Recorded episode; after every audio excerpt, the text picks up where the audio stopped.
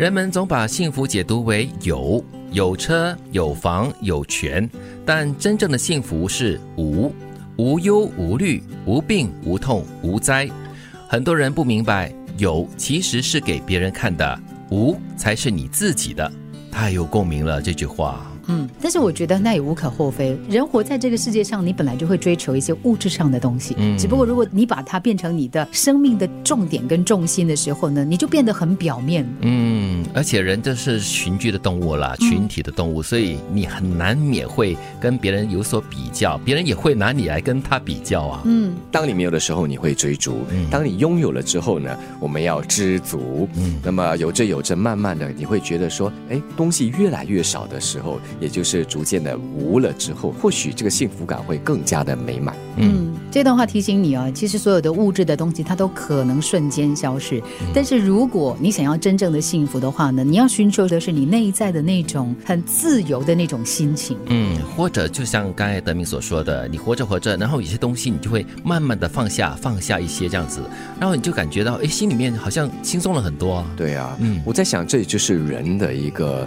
心理成长的过程吧。你要先拥有，拥有了之后，你才觉得说，哎，如果没有的话，也未必是一件痛苦的事情。那个时候，你要追求的更多就是少一点忧虑，对，少一点病痛，少一点痛苦，那才是真正的幸福了。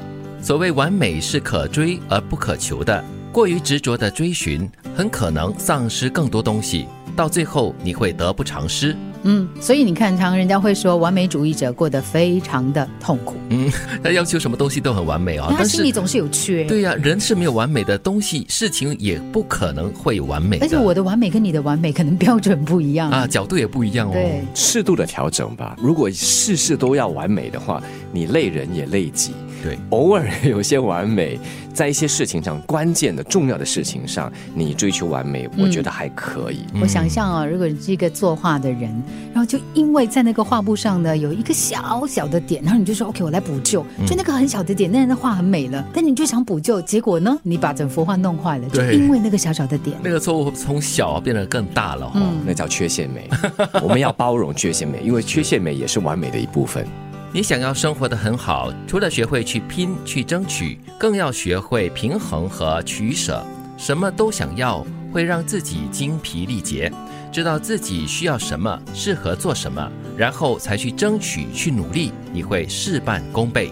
平衡和取舍，一生的学问呢？真的，但是人性是这样子的啦，你不会觉得说自己已经有了足够的东西的，你要的更多，要不断的追求更多，所以到最后呢，自己就会感觉精疲力竭了。嗯，关键就是呢，你如果不清楚自己到底需要的是什么，真正能够赋予你价值的东西是什么，你就很担心嘛。你知道，好像有些人他们去买东西一样，他就有一种宁滥勿缺的这种心，就拼命的随便乱撒，买了再说。对，结果扫完回家发现，哎，其实都不是。需要的东西，对，他就累积了很多废物了。最重要的是，他精疲力尽，他扛了很多东西回家，还花了钱呢买罪受哦。对，在我们的生活中啊，有好的有坏的，什么都有了，什么都揽在身上的话，你会觉得没有这样的一个空间来让自己消化。所以这个时候要懂得取舍，什么东西继续保留握在手里，什么东西要放下，那你才会更加珍惜所拥有的握在手里的那些。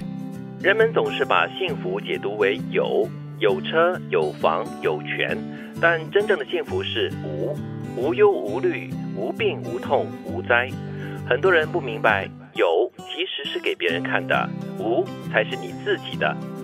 所谓完美是可追而不可求的，过于执着的追寻，很可能丧失更多东西，到最后你会得不偿失。你想要生活的很好，除了学会去拼去争取，更要学会平衡和取舍。什么都想要，会让自己精疲力竭。知道自己需要什么，适合做什么，然后才去争取、去努力，你会事半功倍。